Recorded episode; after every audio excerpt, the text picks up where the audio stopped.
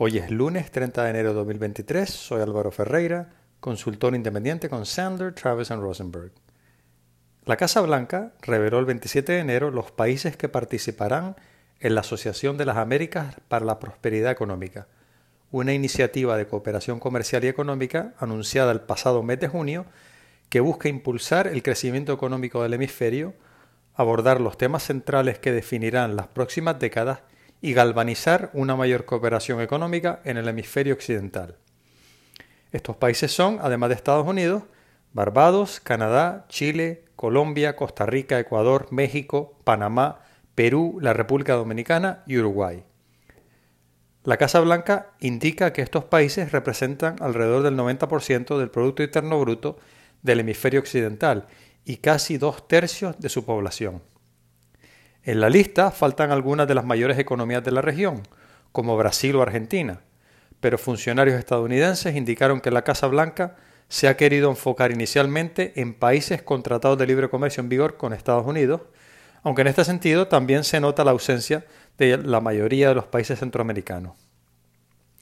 La Casa Blanca indica que la Asociación de las Américas, que seguirá abierta a otros países que estén dispuestos a mantener los altos estándares de esta iniciativa y a trabajar para cumplir sus objetivos,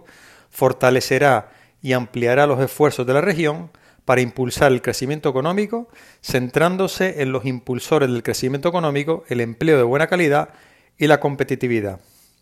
Los preparativos para futuras negociaciones sobre compromisos y otras áreas de cooperación comenzarán lo antes posible, según la Casa Blanca, y se enfocarán en cuatro, áreas. La competitividad regional, la resiliencia, la prosperidad compartida y la inversión inclusiva y sostenible. Y les voy a dar algunos detalles anunciados por la Casa Blanca sobre estas cuatro áreas. En primer lugar, los participantes se enfocarán en asuntos que impulsen la competitividad regional y que ayuden a construir las bases adecuadas para un crecimiento económico sostenible y dinámico y una mayor inversión, incluidos los procedimientos aduaneros, la facilitación del comercio, la logística, las buenas prácticas regulatorias y las barreras no arancelarias. En términos de resiliencia, los países participantes intentarán aprovechar su proximidad geográfica y sus lazos comerciales profundos, fortalecer la sostenibilidad y la resiliencia de las cadenas de suministro regionales y fomentar el crecimiento de las pequeñas y medianas empresas, mientras que procuran proteger al medio ambiente y a los trabajadores. Con respecto a la prosperidad compartida, los participantes se asegurarán que todos se puedan beneficiar de una economía dinámica y se centrarán en formas de hacer que la vida de los ciudadanos de la región sea más justa y segura, incluido a través de inversiones en el desarrollo de la fuerza laboral, las normas laborales y la promoción de empleos de calidad, la ampliación de la inclusión financiera y la mejora de los servicios públicos, mientras que se aborda la corrupción, la evasión de impuestos y otros obstáculos. Y por último, en el área de la inversión inclusiva y sostenible, se llevarán a cabo esfuerzos para desbloquear el financiamiento necesario, revitalizar las instituciones económicas regionales y trabajar conjuntamente para atraer inversión privada responsable a la región. En principio, estas negociaciones no proporcionarán un camino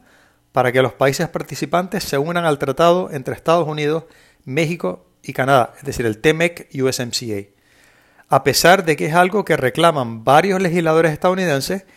y en lo que pudieran estar interesados varios países de la región. De hecho, Costa Rica recientemente expresó su interés en unirse a este acuerdo y veremos si la posición de la administración del presidente Biden cambia en los próximos meses. Un cordial saludo.